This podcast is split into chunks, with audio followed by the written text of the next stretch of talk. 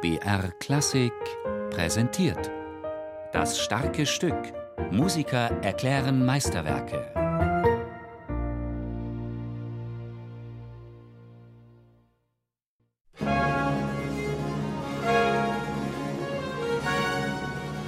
Das geht auch kaum als französische Musik durch.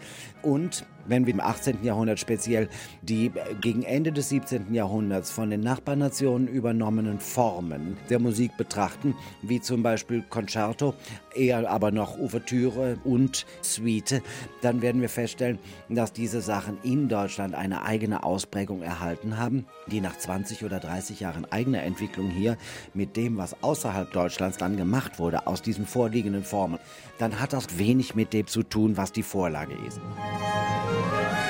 Man darf nur nach Dresden gehen und sehen, wie da selbst von königlicher Majestät die Musici salarieret werden. Es kann nicht fehlen, da denen Musicis die Sorge der Nahrung genommen wird, der Chagrin nachbleibet, auch über dem jede Person nur ein einziges Instrument zu exkulieren hat. Es muss was Treffliches und Exzellentes zu hören sein. Wir waren es in den letzten Jahrzehnten gewohnt, Johann Sebastian Bach äh, so eher als Neffen Jean-Baptiste Lully's zu betrachten. Und weil er so französisch geschrieben hätte, wenn Johann Sebastian Bach mit seinem Schulorchester von Leipzig nach Paris gefahren wäre und er hätte dort eine seiner Ouvertüren gemacht, dann hätten die in Frankreich gesagt, quel bruit, hätte man gesagt, welch ein Lärm, was soll das? Was soll das? Der Thomas Kantor war unzufrieden in Leipzig. Er hatte seine große Passion vollendet, mehrere Jahreszyklen der Kantaten und stritt sich, ihm wurde eine gewisse Jähzornigkeit nachgesagt, mit den Stadtvätern Leipzigs. Diese Herren wollten nicht einsehen, dass Bach 14 zusätzliche Musiker brauchte. Außerdem hatten sie die Pauke, die Bach dringend vermisste, in seinen Kirchenmusiken klingen gehört. Und was interessierte sie eine dritte Oboe? Leipzig war ein teures Pflaster. Das Einkommen als Thomaskantor hing teilweise von unbekannten Größen ab, wie etwa musikalischen Diensten zu Begräbnissen. Bach sehnte sich nach Dresden, dem Zentrum des vermischten Geschmacks. Französische Leichtigkeit, italienische Virtuosität und deutsche Durchdringung gaben dort, so theoretisierten Musikgelehrte, den Ton an. Ob es mir nun zwar anfänglich gar nicht anständig sein wollte, aus einem Kapellmeister ein Kantor zu werden, hatte Bach einmal geseufzt. Schließlich war er früh in einer Lebensstellung angekommen, als Hofkapellmeister eines musisch interessierten Fürsten Leopold von Anhalt-Köthen. Einen Titel, den er weiterführte, als er 1723 Thomas Kantor in Leipzig wurde.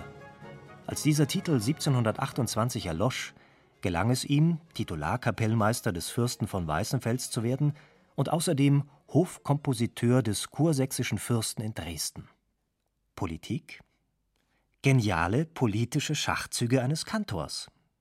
Doch tauchte da bald ein neues Problem auf. Um Huldigungswerke für diese Fürsten aufzuführen, fehlte Bach ein Orchester. Niemals hätte der Rat der Stadt Leipzig seine Musiker hierfür zur Verfügung gestellt. Das Neueste ist, dass der liebe Gott auch nunmehro vor den ehrlichen Herren Schotten gesorget und ihm das gothaische Kantorat bescheret hat, derowegen er kommende Woche validizieren, da ich sein Kollegium zu übernehmen willens, verkündete Bach erfreuliche Neuigkeiten im Jahr 1729. Einer seiner Schüler beerbte den Organisten, der vom lieben Gott mit einer neuen Aufgabe versehen worden war, an der neuen Kirche in Leipzig und Johann Sebastian Bach übernahm den anderen Part, die Leitung des Collegium Musicum.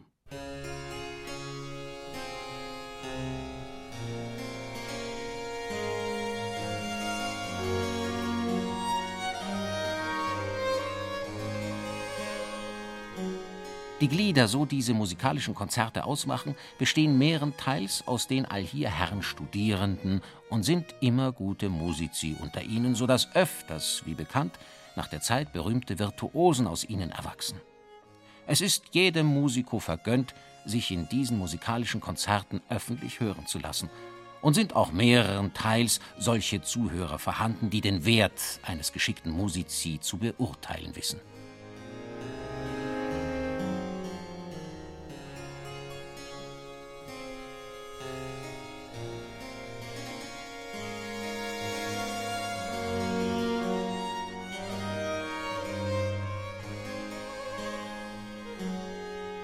Die Er aus der Orchestersuite Nummer 3 D-Dur, Bachwerkverzeichnis 1068.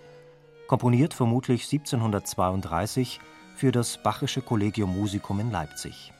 Der langsame zweite Satz nach der üppig mit Pauken und Trompeten und auch Oboen besetzten Ouvertüre im französischen Stil auf die majestätische Einleitung war ein schneller, schulmäßiger Mittelteil gefolgt. Und nun erklang da eine französische Ehr aus der Feder Johann Sebastian Bachs? Bach war beim Komponieren mit gewohnter Experimentierlust zu Werk gegangen. Er erprobte Neues in abgesteckten Grenzen. Bearbeitung schlichter Liedmelodien und das Erfinden passender Kontrapunkte, dem Verflechten und Verdichten der Stimmen. Und so steigerte er die Wirkung der kantabler Melodie, indem er die Mittelstimmen nicht etwa dämpfte, sondern ihnen eigenständige Bedeutung verlieh über einem unablässig schreitenden Bass.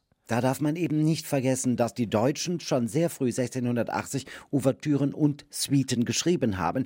Diese von Lully herrührende Form der Opernouvertüre mit dem Tänzen einer vermeintlichen Oper kombiniert haben, was in Frankreich erst im Laufe des frühen 18. Jahrhunderts geschieht. Also, dass man das als freischwebende Instrumentalform schreibt. Also, das ist eine eindeutige Eindeutschung. Die Suite Nummer 3 in D-Dur, Bachwerkverzeichnis 1068. Auf eine französische Ouvertüre folgten stilisierte Tänze. Eine repräsentative wie unterhaltende Musik. Neben außerordentlichen Aufführungen, die das Orchester unter Bachs Leitung zu Ehren der sächsischen Kurfürsten etwa regelmäßig zwischen 1729 und 1741 bestritt, waren da außerdem wöchentliche Versammlungen gewisser Musikverständigen. Sommers fanden sie in ungezwungener Atmosphäre im Garten von Zimmermanns Kaffeehaus statt. Eintrittskarten gab es noch nicht, auch wenn sich diese Versammlungen schon musikalische Konzerte nannten. Bach war in Leipzig geblieben und musizierte nicht am französischen Hof seine Ouvertüren. So standen sie vielleicht ja als Vorläufer der Gewandhauskonzerte für eine neue Form der Musikkultur, eine bürgerliche Tafelmusik. Musik